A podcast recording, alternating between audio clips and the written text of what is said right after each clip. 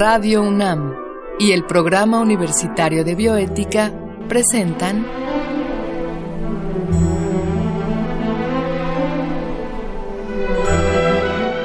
El Árbol de las Ideas.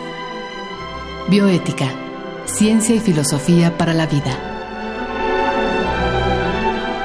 Con Paulina Rivero Weber.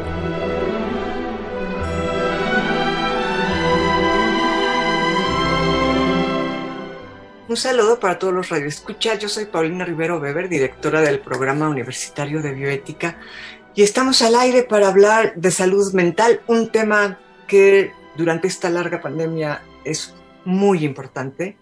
Y para ello está con nosotros ni más ni menos que la doctora María Elena Medina Mora, experta en este tema. Vamos a escuchar, antes de hacer la presentación de la doctora, una cápsula que el Programa Universitario de Bioética y Radio UNAM han preparado para ustedes.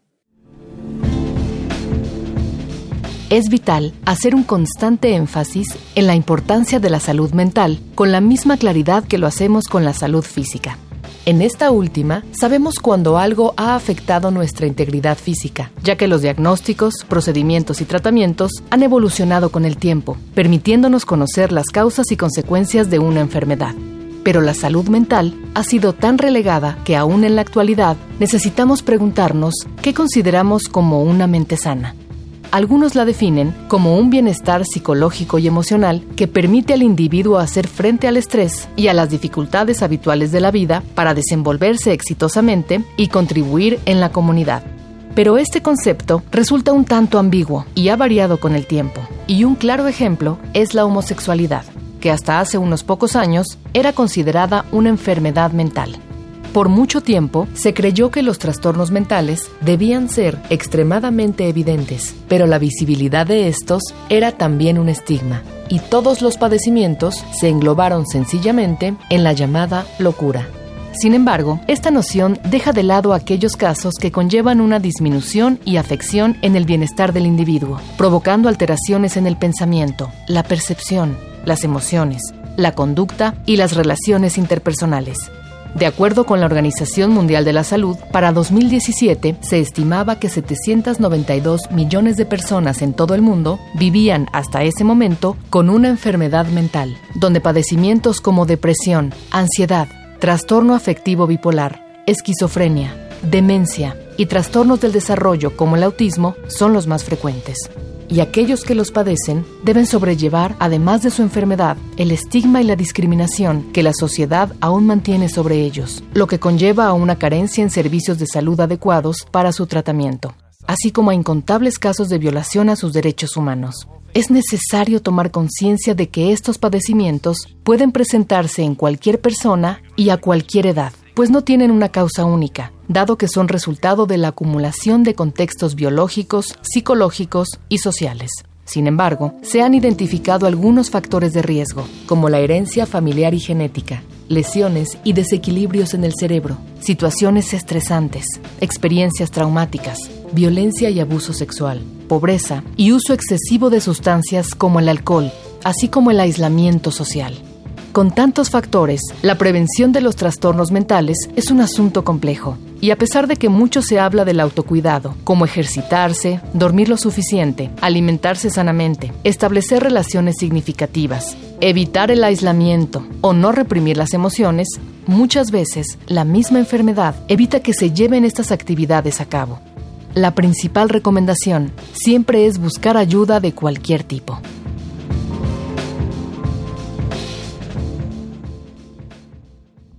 Les decía yo que estamos con la doctora María Elena Medina Mora. Ella es doctora en Psicología Social en la Universidad Nacional Autónoma de México y miembro del Colegio Nacional. Ha sido directora de la Facultad de Psicología de la UNAM y está afiliada al Centro de Investigación en Salud Mental Global del Instituto Nacional de Psiquiatría Ramón de la Fuente. Y bueno, fue directora general de este centro del 2008 al 2018. Ella es investigadora emérita nacional del SNI y entre otros reconocimientos recibió el Premio Nacional de Salud Pública Gerardo Varela del Consejo de Salubridad General y el Premio de Excelencia al Liderazgo Internacional del Instituto Nacional de Abuso de Drogas de Estados Unidos y el doctorado honoris causa por la UNAM. María Elena muchas gracias por estar con nosotros, por haber aceptado esta invitación. No, al revés, muchísimas gracias por la oportunidad de estar contigo nuevamente y en tu programa, sobre todo un tema que nos interesa tanto a todos. Sí, caray, y sobre todo en estos momentos en que la pandemia, eh, el, decir más usual de todos es me estoy volviendo loca, ¿no? justamente estábamos, eh, antes de, de, esta grabación, estábamos comentando cómo aparentemente en las cuestiones de trabajo todo debería ser un poco más fácil porque estamos trabajando en casa y entonces ni siquiera hay que salir, sino hay que simplemente conectarse. Sin embargo, la constante que escuchamos de nuestros colegas es, me estoy volviendo loca, tengo mucho trabajo, ya no puedo con tanto. Eh, ¿Cómo ves tú la salud mental en esta época tan difícil? Cuéntanos, platícanos cómo lo has vivido tú como mujer, como académica y como experta en el tema. Digamos que sí, sí, por una parte me parece importante la visibilidad que ha tenido la importancia de la salud mental, ¿no? Y por otra parte, pues la preocupación de que ante una brecha muy grande de atención se suma ahora muchas más personas con eh, necesidad de servicios. Y eso se da por muchas razones, ¿no? Por la cercanía de la muerte, ya sea directamente o vicariamente por exposición a los medios, porque ha sido demasiado larga y no se ve todavía cómo se va a poder controlar eh, tampoco sabemos si la vacuna va a funcionar bien, cuántas este, re aplicaciones necesitaremos y cuándo la vamos a poder tener. Tampoco va a resolver el tema completamente. Entonces sí se ha hecho demasiado largo, ¿no? Sí, sí.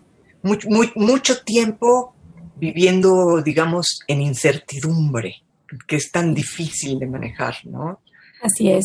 Y eso, digamos, el cuerpo está acondicionado a que cuando uno tiene una emergencia, una urgencia, claro, hay un estrés que permite actuar, pero en este caso es muy difícil porque no podemos ni atacar ni huir, ¿no? Y porque no podemos controlar. Entonces eso hace que pase del estrés a la ansiedad eh, y luego pues los factores de depresión y después estrés postraumático a las personas que han tenido experiencias difíciles. Y luego las mismas políticas para contender el contagio, pues traen también sus propias consecuencias, porque desde luego la pobreza, la pérdida de la pues, de lugares o de las maneras como las familias conseguían sus ingresos también se han perdido, porque la economía realmente existe en una situación de crisis y a algunas familias les ha afectado de una manera muy importante.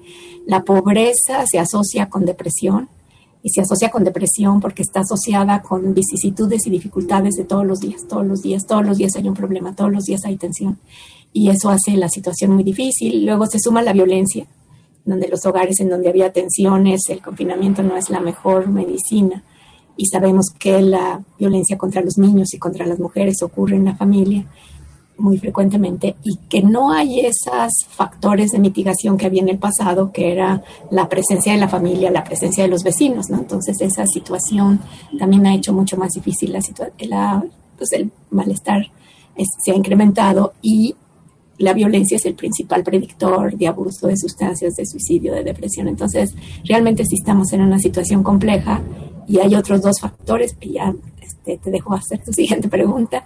Una es que la, se pensó que era una cuarentena y se pensó que la atención en la salud mental no era un servicio esencial. Y entonces los, los hospitales en su consulta externa y ambulatoria se mantuvieron la hospitalización, pero no la consulta externa, en donde se atiende la mayor parte de las personas en México para atender la salud mental. Entonces, ahora, la, la declaración de la OMS es que el 94% de los países cerraron sus, o sea, cerraron sus servicios, ¿no? Entonces, y el otro factor tiene que ver con que las personas que sobreviven de COVID no tienen alteraciones algunas este, neuropsiquiátricas graves que incluyen este, estados de psicosis que no sabemos cómo van a evolucionar, pero que requieren más atención. Y luego las personas que en los hospitales generales, en los hospitales que ahora se transformaron en COVID, pues tampoco están atendiendo condiciones crónicas y a veces vienen asociadas con depresión. Entonces tenemos ante una brecha muy grande mucha más necesidad de atención por lo que pasa en la pandemia. Claro.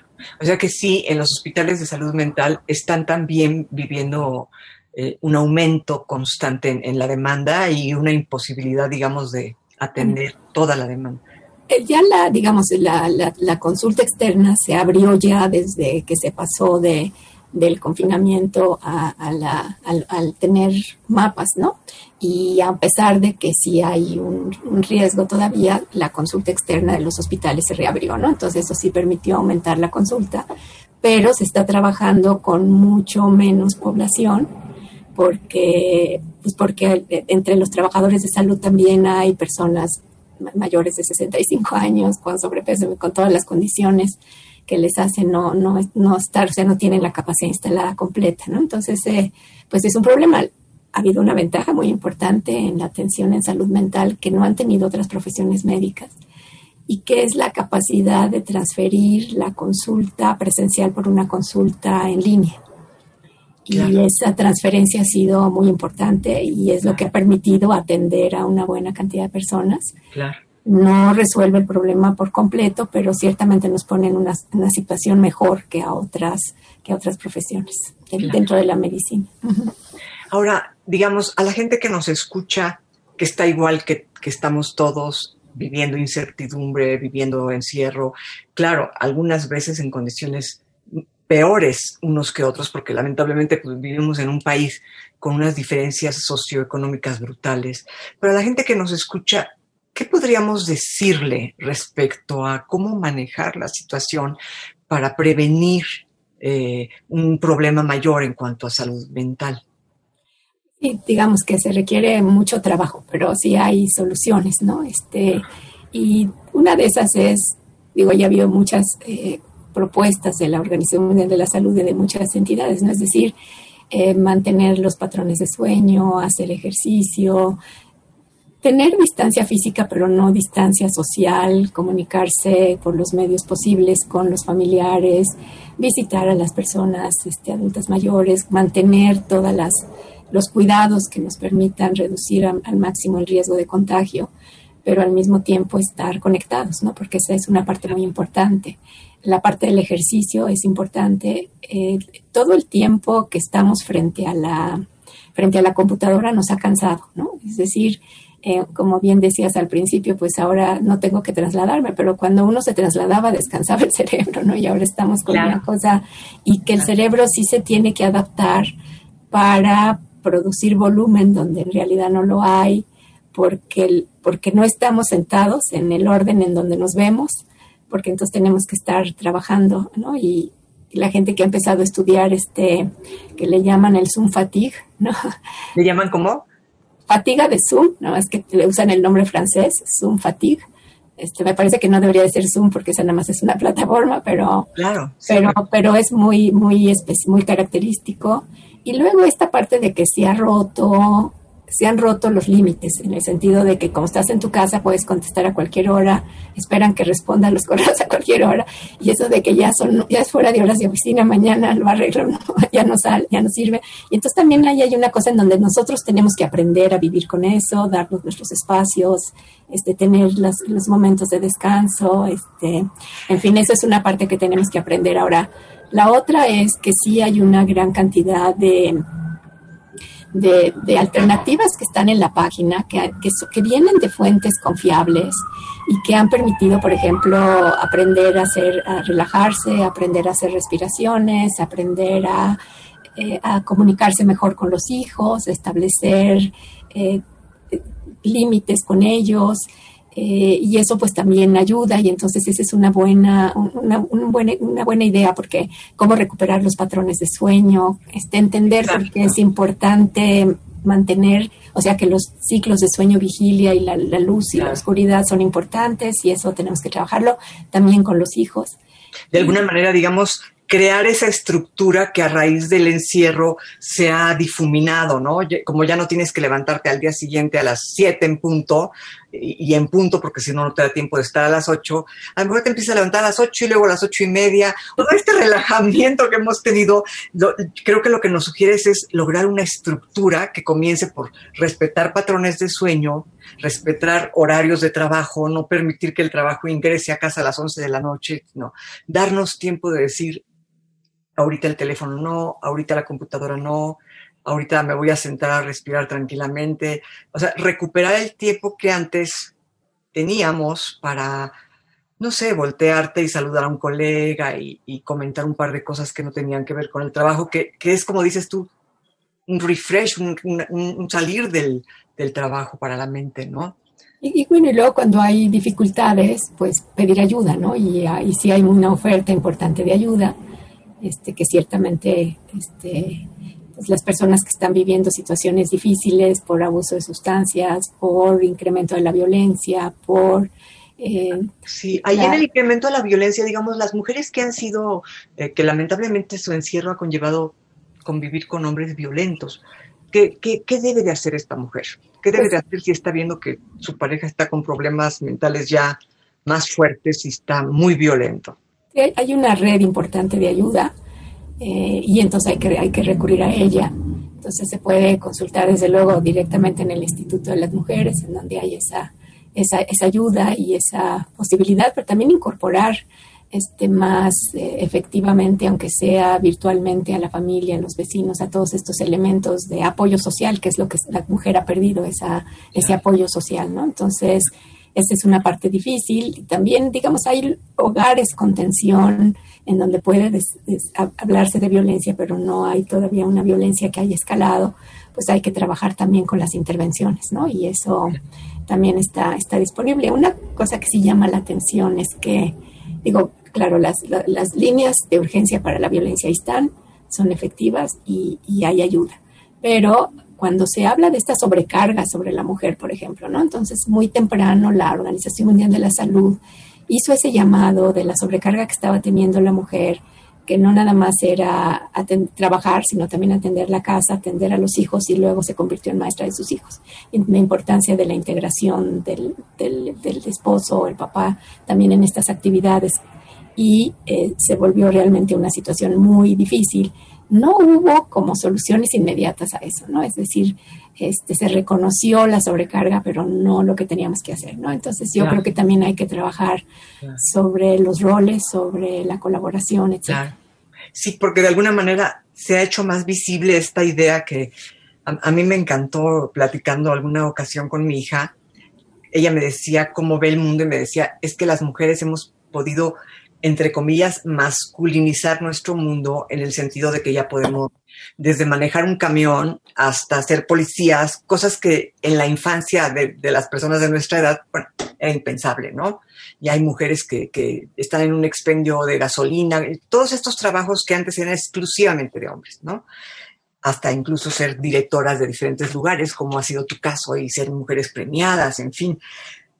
En ese sentido, hemos tomado aspectos que eran masculinos, pero pareciera que el hombre no ha terminado de tomar aspectos que usualmente se consideran como femeninos, como es pues tomar el trapo y lavar los trastes y ir por los niños o atender el hogar y entonces la carga sobre la mujer puede llegar a ser desquiciente, porque el hombre sigue teniendo su ámbito de trabajo igual que siempre, pero nosotras tenemos ese ámbito transformado dentro del hogar en el cual están los niños. Eh, muchas veces que trato de hablar con, algunas personas, pues los niños están casi casi del sombrero, ¿no? Entonces, este, me imagino que esto es un factor muy difícil mentalmente, ¿no? Ahora, es difícil, ese factor es difícil para las mujeres y hay, digamos, desde las leyes, o sea, hay hombres, sobre todo los jóvenes, ¿no? Que ha habido un cambio muy importante. Yo digo, ahora los jóvenes no dicen, mi esposa está embarazada, dice, estamos embarazados, ¿no? Como que sí ha habido un cambio ahí de la participación. Pero, por ejemplo, el hombre no se puede tomar tiempo, o bueno, hay una ley que ya le da unos días, pero en realidad no se puede tomar el tiempo para estar con sus hijos. Me parece que eso no está bien. Es decir, tenemos la, transformación no nada más depende de la mujer que participa o del hombre, sino también de las condiciones. Ahora, para el hombre, digamos, lo que es especialmente difícil en este momento es que su rol social es un rol muy, muy uniorientado a ser el proveedor de la familia. O sea, la mujer tiene muchos roles y el hombre tiene uno. Y cuando no hay trabajo, cuando no hay empleo, se sigue sintiendo un fracasado, ¿no? Porque ese es el, papel que la sociedad le, le, impone, ¿no? Entonces me parece que el hombre en estas condiciones también tiene retos muy importantes y desde luego que tenemos que atender, ¿no? Al final el suicidio es más frecuente en los hombres y la recesión y el problema económico es un factor disparador. Entonces, sí tenemos que estar atentos a las necesidades de todos los grupos, ¿no? Es, una parte importante que creo que tenemos que atender. Ahora, sí hay, digamos, la universidad tiene muchas alternativas para atender a los estudiantes y a la población académica y trabajadora. Y yo creo que eso se debe de, conocer y este, en el Departamento de Psiquiatría y Salud Mental, este, en donde ya no estoy, pero sigue el, este, un programa que lleva 50 años funcionando para atender a la comunidad. En la página del Departamento de Psiquiatría y Salud Mental vienen las instrucciones y se da atención durante el tiempo de, del, de que estuvo cerrada la, la, universidad. Se atendieron más de 1.700 alumnos. Este, entonces hay esa posibilidad de la gente, hay atención de la clínica de género, atención de la clínica de adicciones y atención en la clínica de salud mental y hay también intervenciones psicosociales para eh, estos elementos también de cómo podemos nosotros ayudarnos a nosotros mismos. La Facultad de Psicología tiene un programa muy importante asociado con la Secretaría de Salud. Este, la UNAM dio esta tecnología que permitió este, conectar a personas vía telefónica a, solicitar ayuda, donde se han conectado más de 100.000 personas en todo el país. Este, y donde la las organizaciones de la sociedad civil y las instituciones públicas y privadas han participado en un trabajo voluntario, ahora muy organizado, a diferencia de la época de los sismos, donde ese altruismo de la población que es tan, tan, tan bueno, tan, tan espontáneo, ahora se organizó. Y creo que eso ha sido muy bueno. El gran reto que tenemos es cómo mantenemos eso para el futuro, que va a ser todavía más demandante en cuanto a la atención de la salud mental. La página del Instituto Nacional de Psiquiatría está llena de cápsulas educativas para poder atender de autoayuda, para podernos ayudar a nosotros mismos en muchas condiciones, además de el tratamiento para, la, para el sector salud, sobre todo para el personal que está en primer contacto. Entonces, hay, hay estas posibilidades que yo creo que debemos de aprovechar. Y luego, pues tendremos que juntos ver cómo atendemos el reto de, de curar las heridas y de atender las secuelas, que van a ser más importantes de lo que estamos viendo ahora por los mismos factores que mencionamos. Claro, claro. Ahora, eh, digamos, dentro de todos esos trastornos durante esta pandemia, ¿cuáles han sido los, los más frecuentes, los que más han, eh, la, demanda que más ha crecido para pues, ustedes?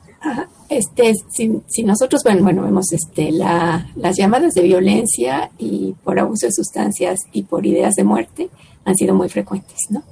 como trastornos, el más frecuente es este, la depresión y la ansiedad, son los más frecuentes y dentro de los trastornos de ansiedad, para las personas que han sufrido situaciones muy extremas, estrés postraumático, el abuso de alcohol y drogas tiene sus memorias interesantes, el abuso de alcohol, por ejemplo, las encuestas que se han hecho, ahora claro, las encuestas que se hicieron en la primera etapa varían a la segunda etapa y a la tercera etapa, ¿no? Porque esto que haya sido tan largo también tiene variaciones, pero lo que encontrábamos en la primera etapa, este, el Instituto de Salud Pública hizo una encuesta y también la, este, el Instituto de Psiquiatría, en fin, muchas encuestas.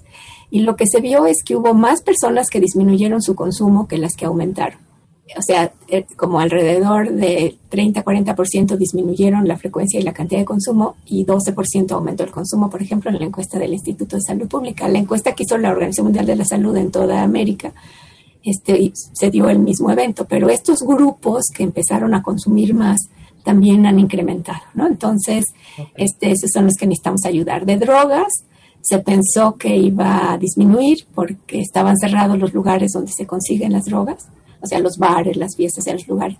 Pero parece ser que no hay un problema de, desabasto ni de abasto, este, pero no se ha visto, no se ha visto, se, se ha visto un incremento en ciertas sustancias, pero no en todas, y yo creo que no vamos a saber realmente la situación completa, porque por ejemplo en la frontera donde hay heroína y fentanilo, lo que se ha visto es que sí hay disponibilidad para el mercado local. El problema es que las personas que consumían no pueden salir a trabajar o no tienen fuentes de conseguir dinero y eso ha disminuido este, a veces el consumo, pero también ha aumentado otros problemas de salud. ¿no? Entonces yo pienso que allí este, necesitaremos las encuestas para tener una solución final, pero la preocupación por el abuso de sustancias sí tiene un lugar muy importante en los motivos por los que las personas se conectan a las, a las los tamizajes y piden ayuda.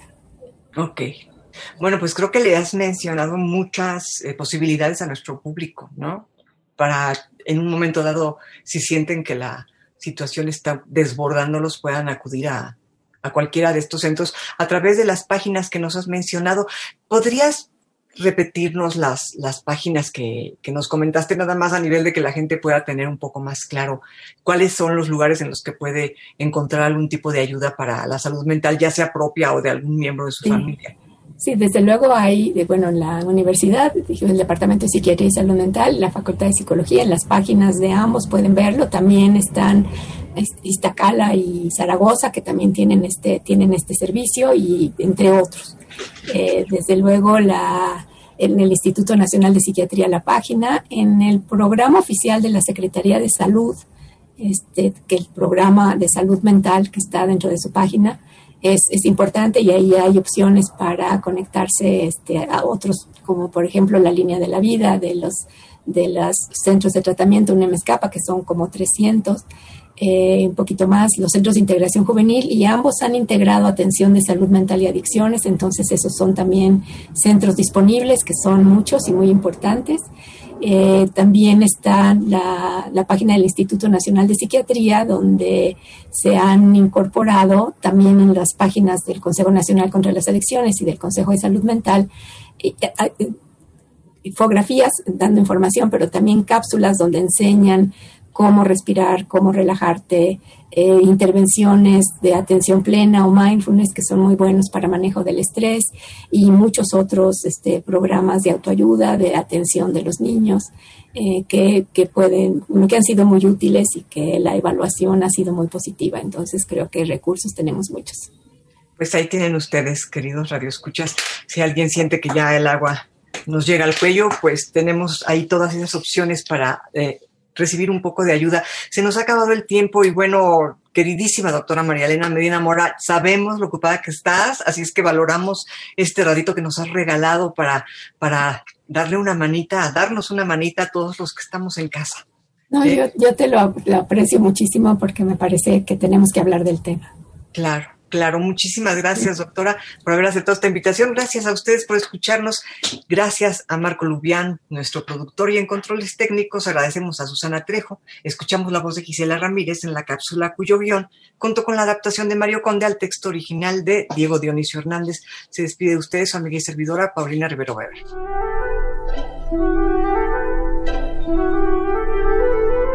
Radio UNAM y el Programa Universitario de Bioética presentaron